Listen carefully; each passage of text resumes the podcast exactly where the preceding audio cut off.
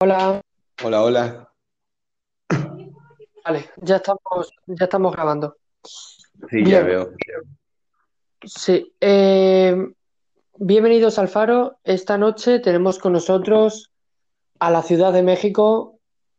a- tenemos a Jonathan. Buenas, buenas noches, Jonathan. O sea, buenas, buenas tardes, Jonathan.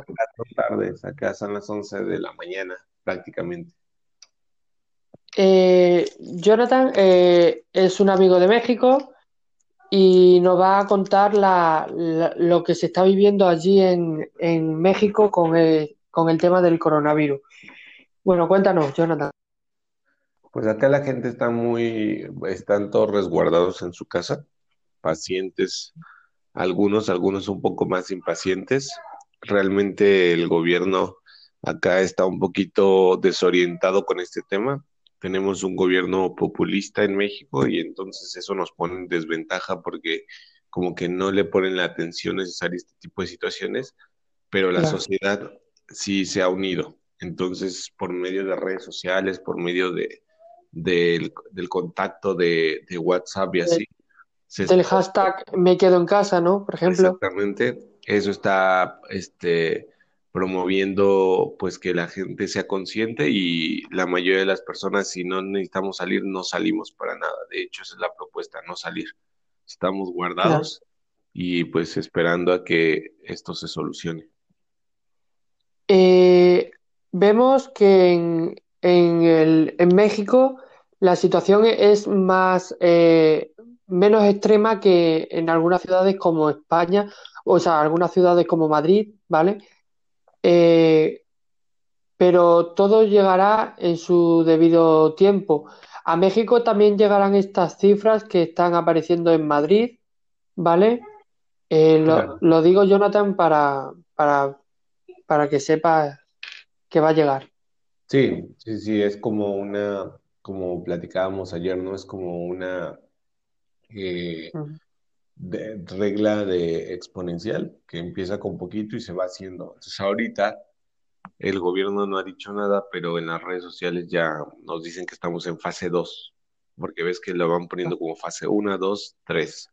La primera fase fue como la fase de importación de gente que estaba contaminada, que, que venía del extranjero. Ahorita ya empezó los contagios locales, o sea, de gente que ya sin necesidad de viajar ya tiene el virus.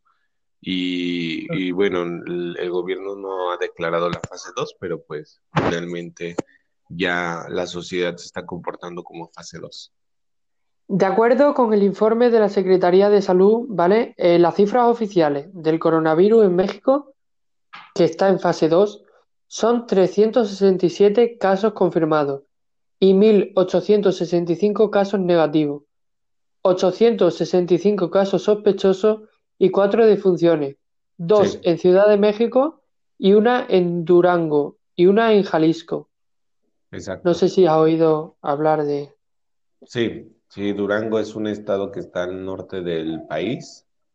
Es un Sí. es, de hecho, eh, Victoria, que es como la ciudad es muy pequeña, tiene más o menos 800 mil habitantes, pero es una ciudad muy cercana, eh, pues está al norte, hacia Estados Unidos. De hecho, creo que la Sí. persona que murió en Durango había viajado a Estados Unidos, entonces allá fue donde se contagió y, y pues le pasó esta situación. Y Jalisco es más hacia el centro, pues ahí hubo la, la, la otra que me mencionas y las otras dos aquí en Ciudad de México. En Ciudad de México corremos el riesgo de que sea más, ah, más grande esta situación, esta, esta, pues que se Eh, propague más este, por, esta, por, esta pandemia, ¿no? Esta, exacto, por la cantidad de personas que habemos, que somos bastantes. sí, somos, o sea, ahora eh, me acaba de saltar que India decreta el mayor contagio por coronavirus eh, del mundo. O sea, tiene cuánto, a ver, voy a ver la cifra exacta, ¿vale? A ver cuánto me sale. Me aparece aquí que, que, ¿cuánto? Madre mía. Eh, ¿Dónde aparece? Bueno, no aparece. Da igual.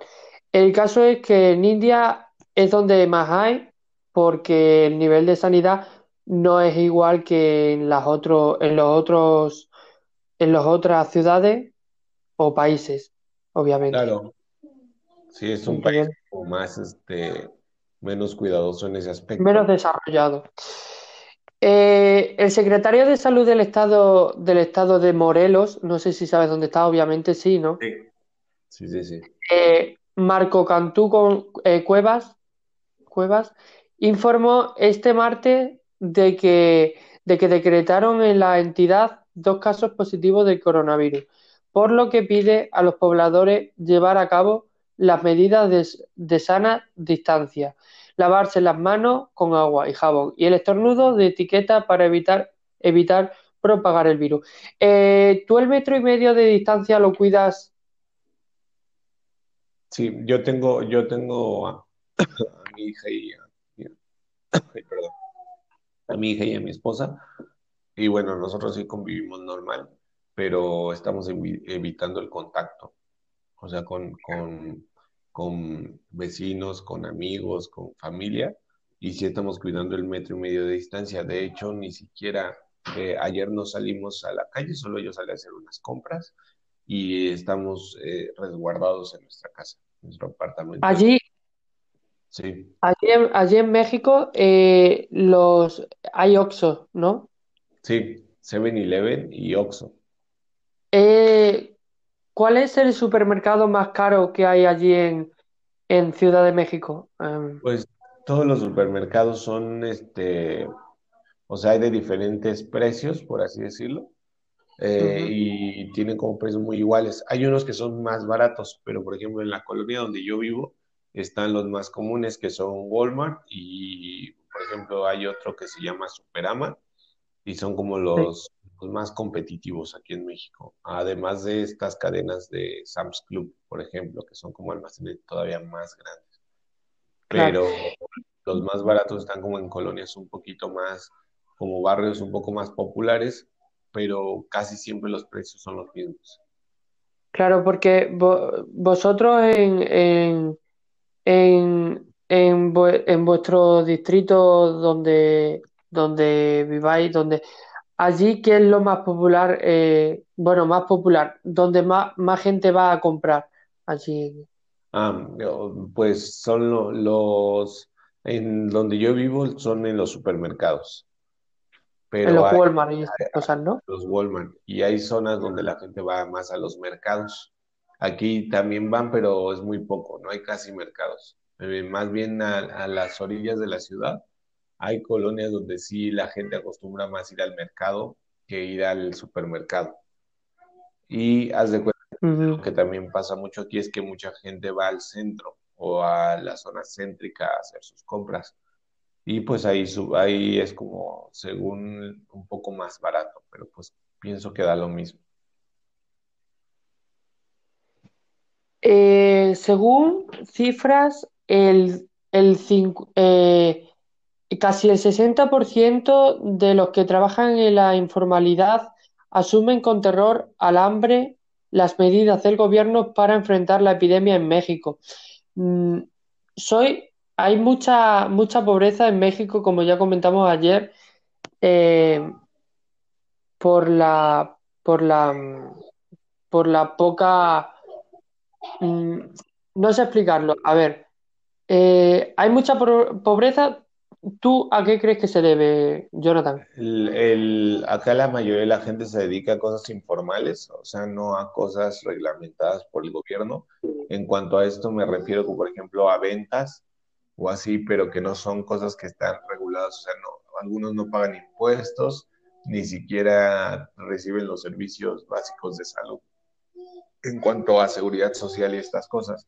Entonces, eso es una gran desventaja porque la gente no, todos acá tienen seguro social y estas cosas, al no estar registrados debidamente.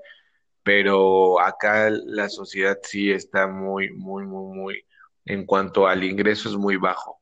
Eh, o sea, eh, solamente el 20% de la población gana por encima de los veinte mil pesos mexicanos, que veinte mil pesos mexicanos no te sabría, Eso es muy poco, muy poco.